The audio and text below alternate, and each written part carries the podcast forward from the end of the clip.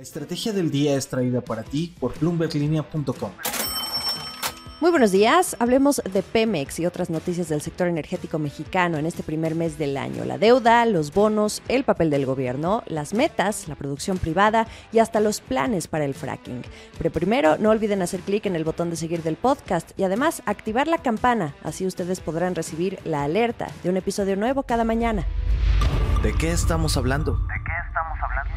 ¿Qué pasa con Pemex en los últimos días? El viernes escuchamos en boca del presidente Andrés Manuel López Obrador que el gobierno seguirá apoyando a la empresa del Estado a pagar su abultada deuda, pese a que todo apuntaba que Pemex podría continuar haciéndose cargo. La petrolera mexicana es la más endeudada del mundo. Esa deuda actualmente es de 105 mil millones de dólares. La cifra comenzó a subir desde el sexenio del expresidente Enrique Peña Nieto, al mismo tiempo que la producción caía. Ya con el presidente López Obrador, el gobierno decidió apoyar a aliviar sus finanzas, no solo con el pago de amortizaciones, sino también reduciendo su carga fiscal, el pago de impuestos. Sin embargo, desde marzo del año pasado, a medida que los precios del petróleo se recuperaban, desde la Secretaría de Hacienda ya rondaba la idea de que era momento de reducir la ayuda o de plano soltarle la mano. Incluso el subsecretario Gabriel Llorio bromeaba con que sería Pemex la que ahora ayudara a las finanzas públicas del país. Así lo dijo a Bloomberg línea en aquel momento. En la segunda mitad de 2022, el gobierno mexicano dejó de cubrir las amortizaciones de la deuda. Sin embargo, de vuelta al presente, y por lo que dijo López Obrador el viernes, parece que el gobierno seguirá apoyando.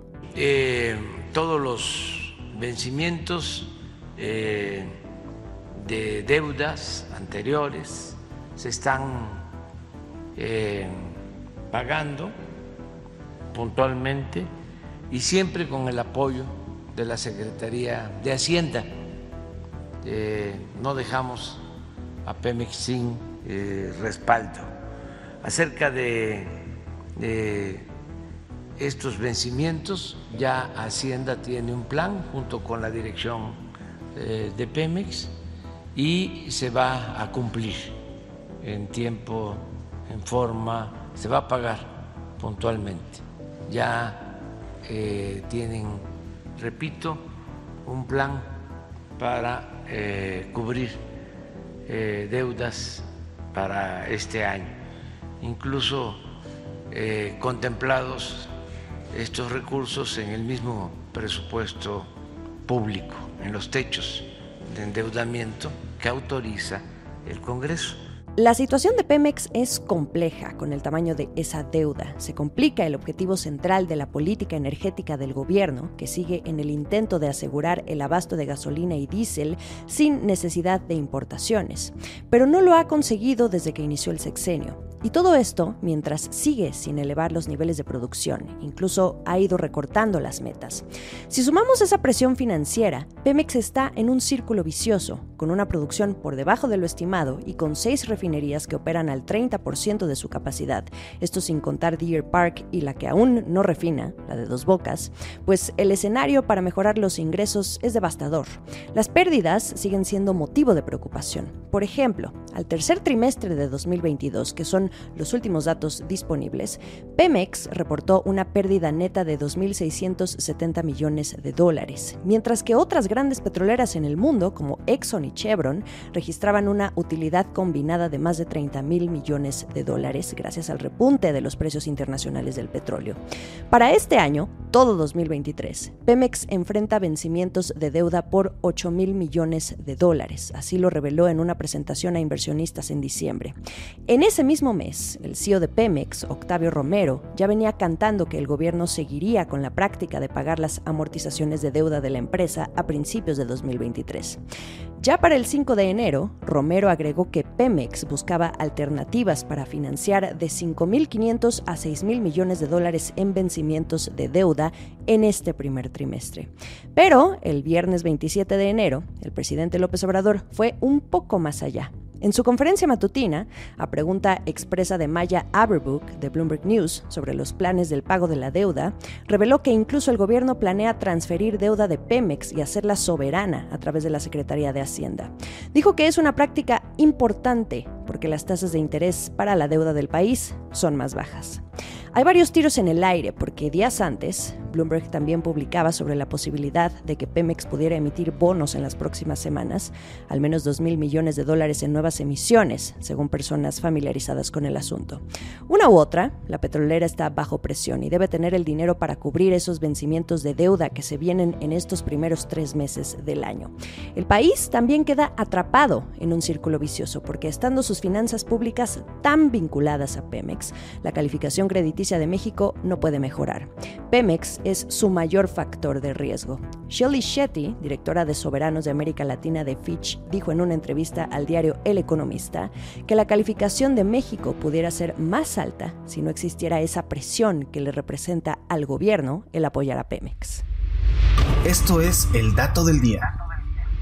¿Cómo se ha tratado la deuda de Pemex en este sexenio bajo una bandera de no contratar nueva, utilizando líneas de crédito, incluso canjes de bonos con proveedores? De acuerdo con información de Arturo Solís, quien reporta de energía para Bloomberg Línea, el plan anual de financiamiento de Pemex para 2023 contempla créditos bancarios, instrumentos en el mercado de deuda, así como financiamiento directo o con garantía de agencias de crédito a la exportación.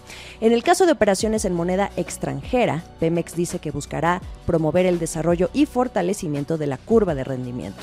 Para el mercado local, el enfoque de Pemex es incrementar la liquidez e incentivar la profundidad en el mercado y contempla la posibilidad de emitir certificados bursátiles para liquidarse en plataformas de custodia internacionales para ampliar la base de inversionistas.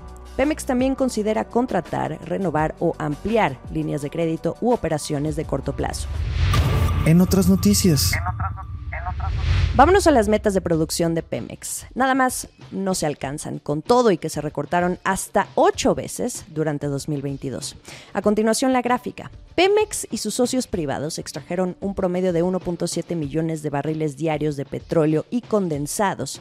Esto es 8% o 159 mil barriles por debajo de los 1.9 millones de barriles estimados por la compañía en una presentación de diciembre de 2021. Según información de Arturo Solís de Bloomberg Línea, Pemex ha intentado matizar este declive ante los inversionistas al incluir en esas metas de producción a los condensados de gas conocidos como gasolinas naturales, pero los estándares de medición internacional no los incluyen.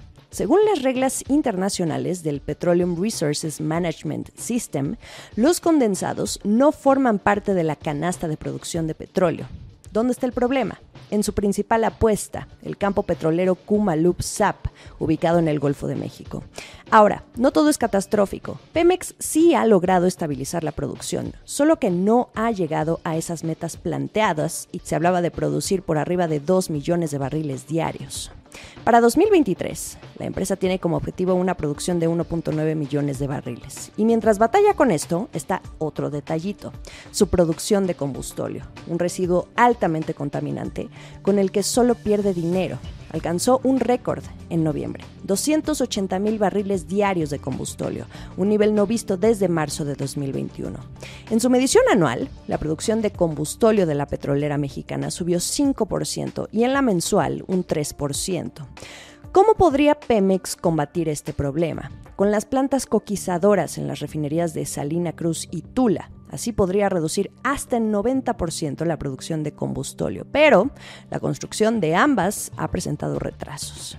Y ahora vayámonos al terreno de las empresas privadas que están en el mismo tenor de Pemex. Según los datos de la Comisión Nacional de Hidrocarburos, por cuarto año consecutivo incumplieron su meta de producción de petróleo. La meta eran 209 mil barriles diarios, pero cerraron 2022 con un 49% abajo.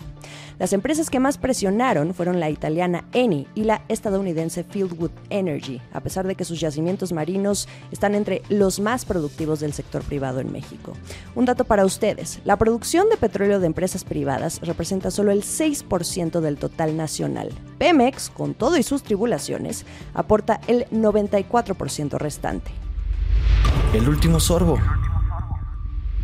Ahora hablemos de fracking o fractura hidráulica, esta polémica técnica para la extracción de gas por los efectos que tiene en el ambiente y hasta en la salud de las personas. Ténganlo presente porque la Agencia de Seguridad, Energía y Ambiente de México, el regulador ambiental, estaría preparando una norma para que tanto Pemex como las compañías privadas hagan uso de esta técnica si el próximo presidente o próxima presidenta avala su uso en el siguiente sexenio.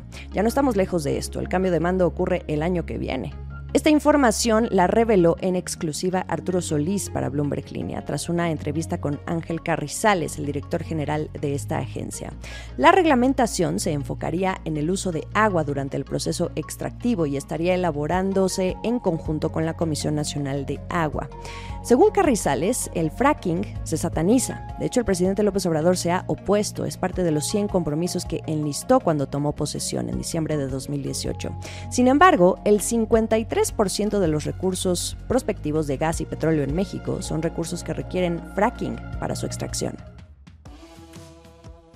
Sigamos el resto de la información a través de bloomberglinea.com. También me pueden seguir en Twitter, arroba Jimena Tolama o arroba la estrategia MX. También estamos en Instagram y YouTube a través del canal de Bloomberg Línea. Que sea un buen lunes para todos. Esta fue la estrategia del día, escrito y narrado por Jimena Tolama, producido por Arturo Luna y Daniel Hernández. Que tengas un día